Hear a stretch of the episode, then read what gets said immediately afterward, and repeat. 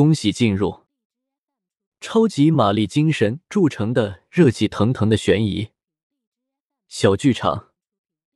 第三幕：踏雪者之泉州死神。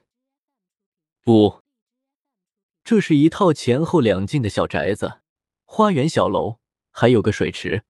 据说钱富贵每次到泉州都会在这里逗留几日，而此处从不招待外客。赵琦道：“他超时不归，钱家派人来找过，没有找到他。又过了半个月，他们才报官。听说他们还收拾过屋子。此处即便是第一案发现场，就算凶手留下痕迹，也被他们收拾掉了。钱富贵的情人是谁？住哪里？”杜玉飞问。这连楼妃也不知道，甚至他们管家也不知道。赵琦回答。杜玉飞皱眉道：“这怎么可能？总有人知道吧？这又不是谋财害命的事，需要那么保密吗？而且，如果是女人独自住在这里，她不在时，总要有人帮她照看。一个女人过日子可不容易，那种娇贵的女人更不可能自己做杂物。”这里没有女人居住的痕迹，这真奇怪了。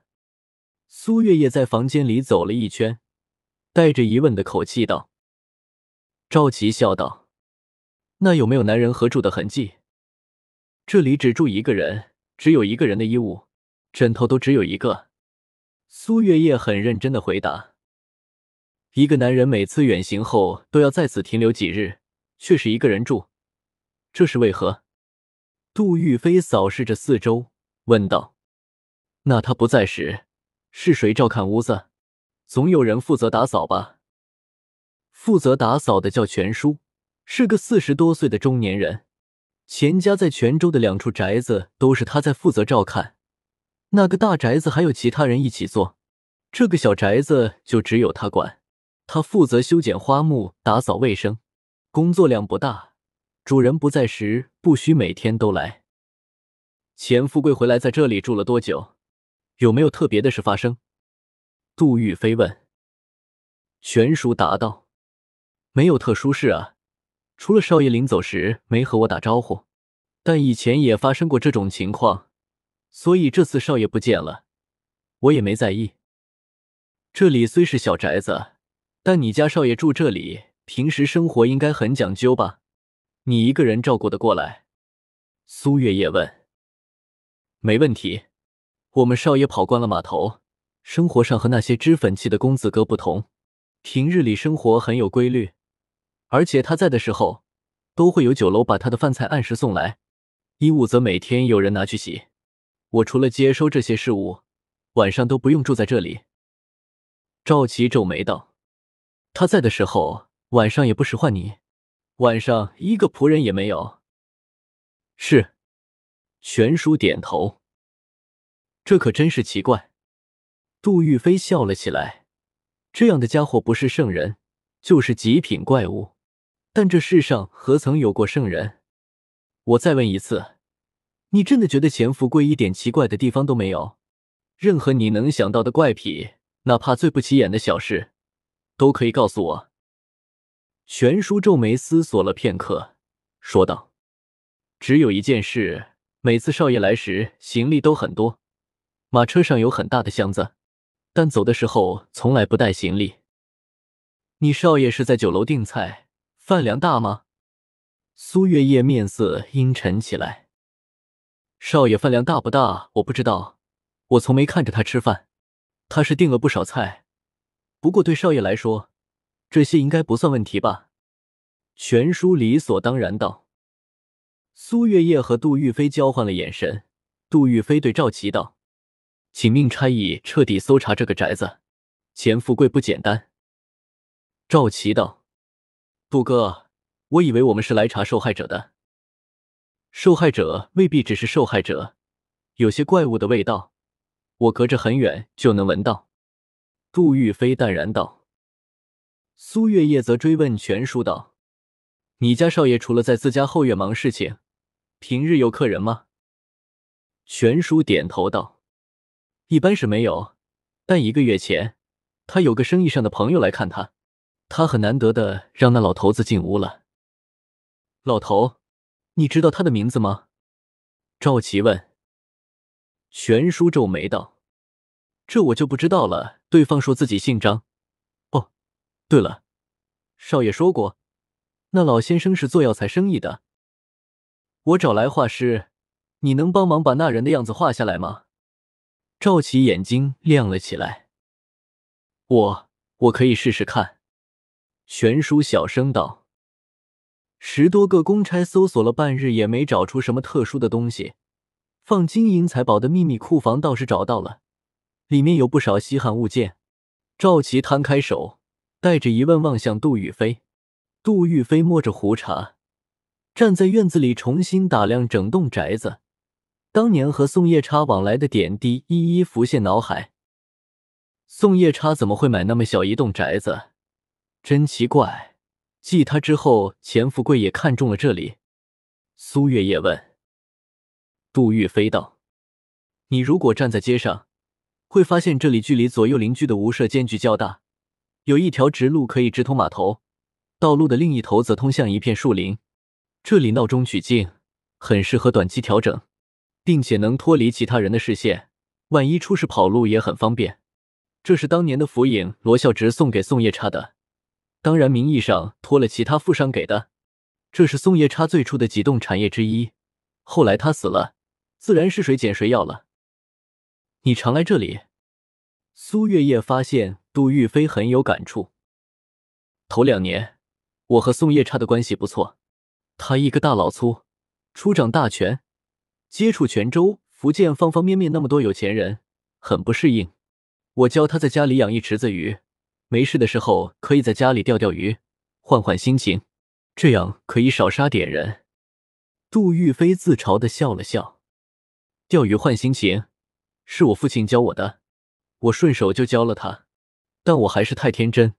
之后，宋夜叉的确适应了灯红酒绿、长人生死的生活，但人可没少杀。现在这里的池子可没有什么鱼。”一直在边上听着的赵琪插嘴道。看来钱富贵这个富家子还没宋夜叉那大老粗有格调，一蓑烟雨任平生的境界，不是谁都能学会的。等一等，杜玉飞忽然想到了什么，他把全叔叫来问道：“钱富贵一过来，这里就是你管的？”“是的，大人。”全叔回答。“钱富贵买下这里后，改建过吗？谁帮他改的？”玄叔皱眉道：“应该是江南的一个工匠，弄好之后就回江南了。工期很短，应该改的不大。反正我是没看出改了什么。”杜玉飞指着水池的东面，对赵琪道：“从那边开始仔细搜索，这个水池被改小了。如果我没记错，那边大概有五丈见方的大小，原本应该是水，但现在是花坛。”众差役立即集中搜索那个位置，不多时，有人道：“鲍大人，花坛搬空了，下面发现一处暗门。”这时天色已近昏暗，杜玉飞、苏月夜、赵琪一起围拢过去。那是个土地色的暗门，一个不起眼的钥匙孔在门的左下方。所有人都望向全叔，全叔赶忙摆手道：“不不不，大人。”我不知道有这地方啊！杜玉飞敲了敲门，暗门发出沉闷的金属声。等候片刻，另一头并无回应。有差役取来工具，将铁门撬开，下方黑洞洞的，借着光线可以看到一条斜坡小路延伸下去。杜玉飞立即带头朝下走，却被赵启拦住。年轻人很紧张，但也很执着的抢在杜玉飞前步入黑暗。这条通道其实并不很深，三十来步后就是一个转口，墙壁上有油灯。苏月夜一一将其点燃，顿时视线好了许多。转角处又有一扇门，门锁被打开，一股潮湿的怪味涌了出来。赵奇摸索点亮了屋内的油灯，眼前华丽丽的一幅淫乱的画面，四周墙上画满了春宫图。各式刑房的动作栩栩如生的呈现众人面前，这是一个大约十丈见方的房间，屋内摆设极尽奢华，在其中一面墙上挂满了各式怪异的工具。房间正中还有一个不小的酒池，在酒池边有一张软卧大床，床上躺着个极度瘦削、面无血色的女子。众人慢慢围拢上去，烛火照亮了床榻。那女子突然睁开眼睛，把所有人都吓得退了一步。女子发出惊恐的叫声，然后就是急促咳嗽，不停抽搐。苏月夜立即上前，提银针连扎数个穴位。杜玉飞绕着屋子转了一圈，再无别的发现。他拉着赵琪到边上道：“彻底搜查一遍荷花池，我怀疑会有尸体。此时要保密，钱富贵这条线仍然是我们抓到杀人魔的突破口。”赵琪恭敬领命。此刻的他已经完全忘记了自己才是巡卫，而杜玉飞应是他的助手。荷花池里挖出四具女尸，死亡时间间隔都在半年左右。算起来，钱富贵每半年左右置办一次货物，都会在泉州逗留一个月左右。死亡时间和他逗留时间基本相符，但钱富贵已死，这时已算是死无对证。钱富贵每一次置办货物。都是出海前往澎湖、台湾，所以这些女子很可能都是从那里带回的。杜玉飞走出这个宅院时，眼前不断闪回那些尸体的样子。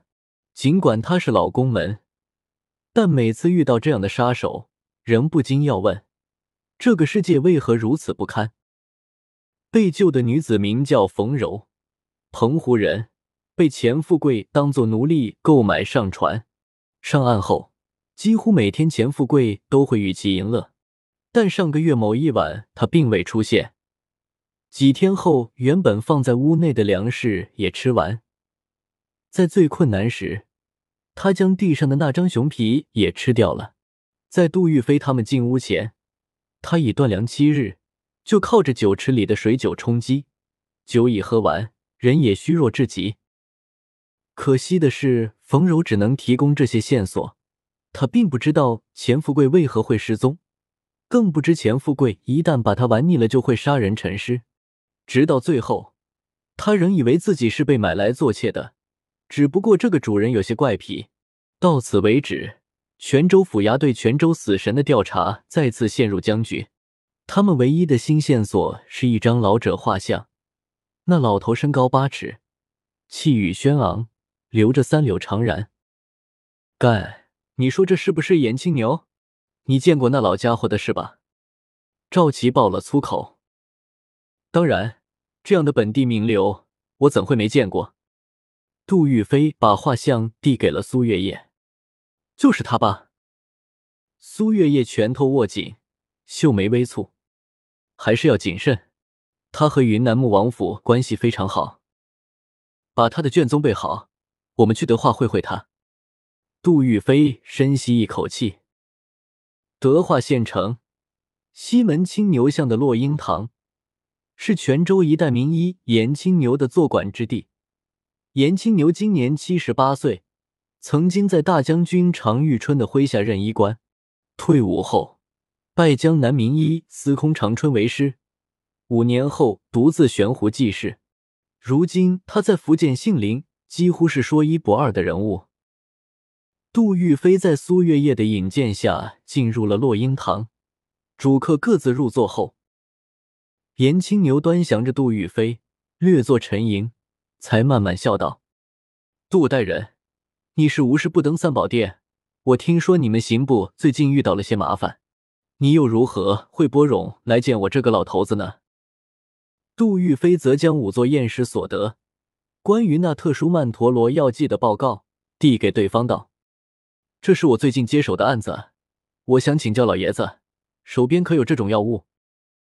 严青牛扫了眼报告，眼角抖动了一下，低声道：“这是有很特殊的黑曼陀罗花，秘制的麻醉剂才会产生的效果。这种药物我没有。”黑色曼陀罗，杜玉飞问。严青牛道。是的，曼陀罗花植株高大，花朵大而艳丽，通常只有白色、紫色、红色，颜色不同，药效不同。当然，它的药效主要是麻醉作用。江湖上也有人用粗糙的手法将其制成蒙汗药，而世上大多数的麻醉药、迷药，其基础成分都是曼陀罗花，但黑色曼陀罗极为少见。它是随机出现在各色的曼陀罗花中，一千株曼陀罗里也未必有一株黑色的。有魔教中人曾经尝试大规模栽种，但多数做的都是无用功。但这东西是确实存在于世的，对吗？杜玉飞问。是，严青牛沉声道。但这是地狱之花。杜玉飞收起报告，拱手道：“老先生。”我开门见山的说吧，最近我们接触到一个大案，凶手杀死了许多人。他在杀人前都是用黑色曼陀罗花炼制的迷药将人迷倒。这个凶手应该上了年纪的，且有军队背景。他可能是杏林中人，也可能只是药材商人。在你的身边，你能想到什么人符合我们的推测？严青牛听到军队背景时，眼角又抖了抖。老头子喝了口茶水。手有些不稳，茶盏发出噼啪一声。他略微定了定神，摇头道：“我一时可想不出来。即便能想到一些人，但又怎能在毫无证据的情况下随意指认他们是凶手？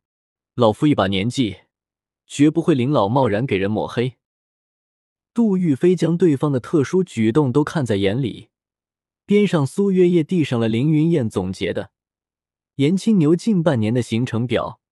以及钱富贵那边失踪的时间对照。